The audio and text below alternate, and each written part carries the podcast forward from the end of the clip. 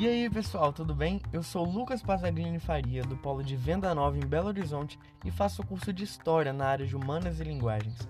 E nesse podcast, que está trazendo um tema tão importante, que é a representação feminina ao longo do tempo, a gente vai estar tá conversando um pouquinho sobre duas mulheres que ajudaram a mudar o curso de Minas Gerais, Dona Hipólita e Bárbara Eliodora, mulheres que tiveram um papel importantíssimo durante a Confidência. Mas antes disso, é importante a gente lembrar que a mulher está desde o começo da história provando seu valor e vem lutado pelos seus direitos.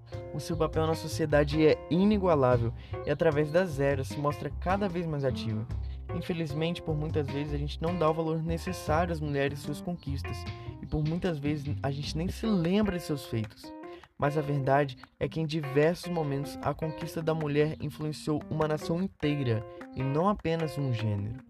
E nesse sentido, a gente vai começar falando um pouquinho de Bárbara Eliodora Guilhermina da Silveira, que nasceu em Minas Gerais, na cidade de São João del Rei, no ano de 1759. Ela se casou com Alvarenga Peixoto, um importante líder da Inconfidência Mineira, mas que não teria feito nada se não fosse por sua esposa, Bárbara Eliodora.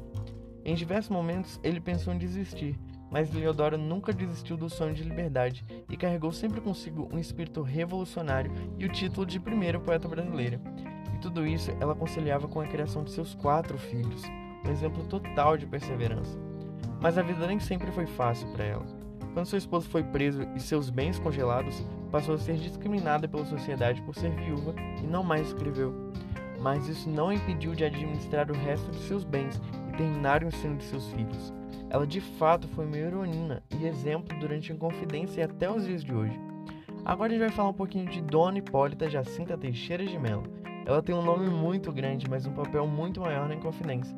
Ela nasceu em Prados, Minas Gerais, e é, foi mãe de consideração de duas crianças, e casada com Francisco Antônio de Oliveira Lopes. Dona Hipólita é lembrada como a única mulher de fato ativa na Inconfidência, por muitas vezes ela se arriscou entregando cartas e comunicados entre confidentes e até transformou sua casa, que foi herdada de seus pais, em uma célula inconfidente, onde as reuniões do movimento aconteciam. Sem sua coragem, a Inconfidência teria dado totalmente errado, pois em um ato de muito desespero, o seu marido acabou escrevendo uma carta que denunciava todo o movimento, e o único empecilho foi justamente a sua esposa, Dona Hipólita, que o lembrou da causa pela qual eles lutavam. Mais tarde, seu marido também foi preso e ela também foi condenada, foi, foram retirados todos seus bens, mas graças à sua força de vontade e empreendedorismo, foi recuperando pouco a pouco o que haviam tirado dela. Dona Hipólita é um exemplo de força e caráter, e graças a ela conhecemos a Minas Gerais que nós conhecemos hoje em dia. E apesar de tantos feitos que ela fez, existe apenas um monumento dedicado a Dona Hipólita, e ele se encontra em sua cidade natal, Prados. Mas como a gente não faz ideia de como ela era, não tem nenhuma representação nenhum quadro, nenhuma pintura, é apenas um monumento na forma triangular, lembrando a bandeira de Minas e seus ideais. Já Bárbara não tem nenhum monumento próprio em sua homenagem.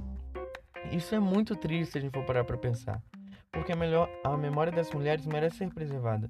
Mesmo que ouçamos delas aprendamos um pouco, apenas aprenderemos de fato se estudarmos a fundo. A história delas deveria estar exposta em placas, monumentos espalhados por pelo menos todo o estado de Minas. No feriado de Tiradentes deveríamos também recordar dessas mulheres que arriscaram tudo para terem a alegria de serem livres. Essas mulheres carregam uma história incrível e agora que nós a conhecemos é nosso dever passá-la adiante.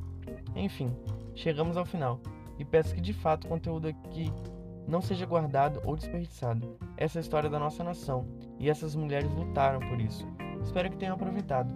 Deixe seus comentários sobre o tema e incentive discussões sobre o assunto. A memória dela só pode ser preservada através do nosso empenho em manter ela viva. Então é isso, pessoal. Até a próxima.